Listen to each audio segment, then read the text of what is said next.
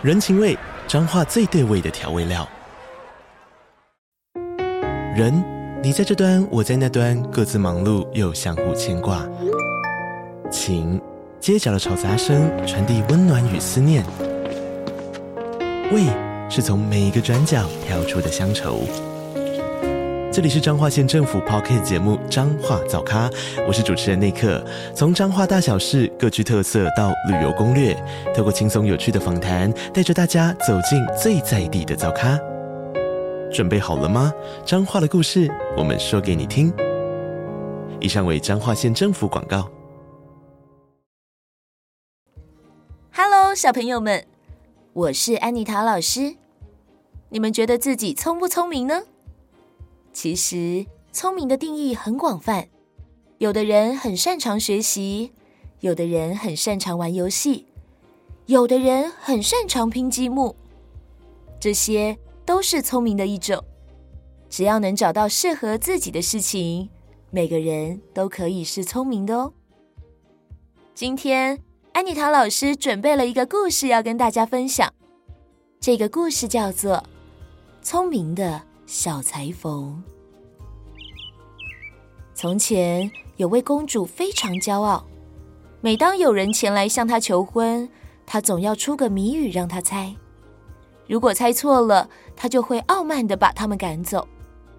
公主还贴出了告示：无论是谁，只要能猜中谜语，她就会嫁给他。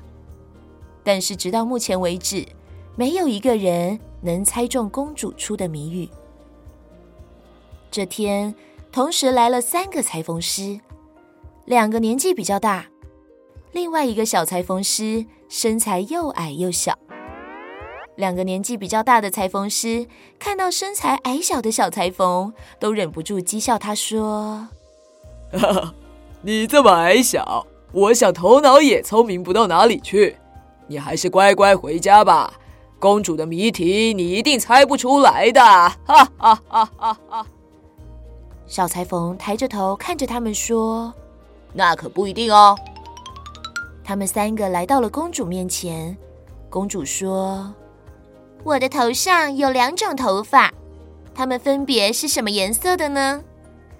第一位裁缝师说：“那一定是黑色和白色。”公主说：“不，你猜错了，你可以回去了。”第二位裁缝师说。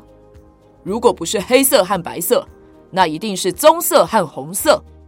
公主说：“不，你也猜错了。”最后一位小裁缝说：“公主这么高贵，一定是金色和银色。”公主惊讶地说：“你猜中了，但是我还不能嫁给你。你必须要完成一件任务来证明你很勇敢。”下面的栅栏里有一头棕熊，今天晚上你必须和熊待在一起。明天早上，如果你还活着，你才可以来娶我。公主心想，从来没有人能跟这头熊待在一起还能活着的。这个瘦弱的小裁缝一定也不例外。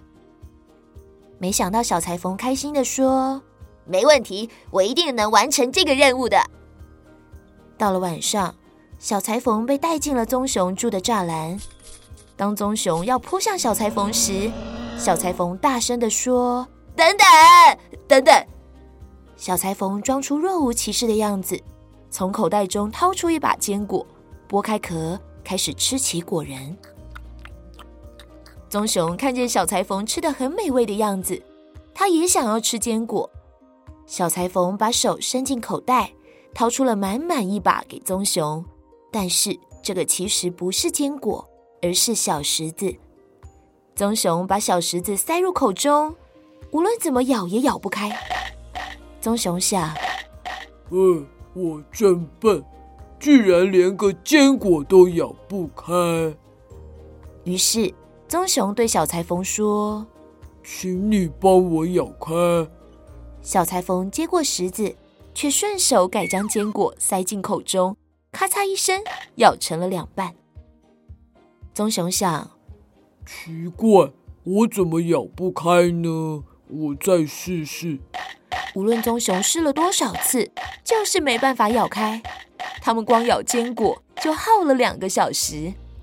接着，小裁缝从衣服里拿出一把小提琴，独自演奏起来。棕熊听到音乐声，情不自禁地跳起舞来。他跳了一会儿，觉得很有趣，便对小裁缝说：“拉琴会很难吗？”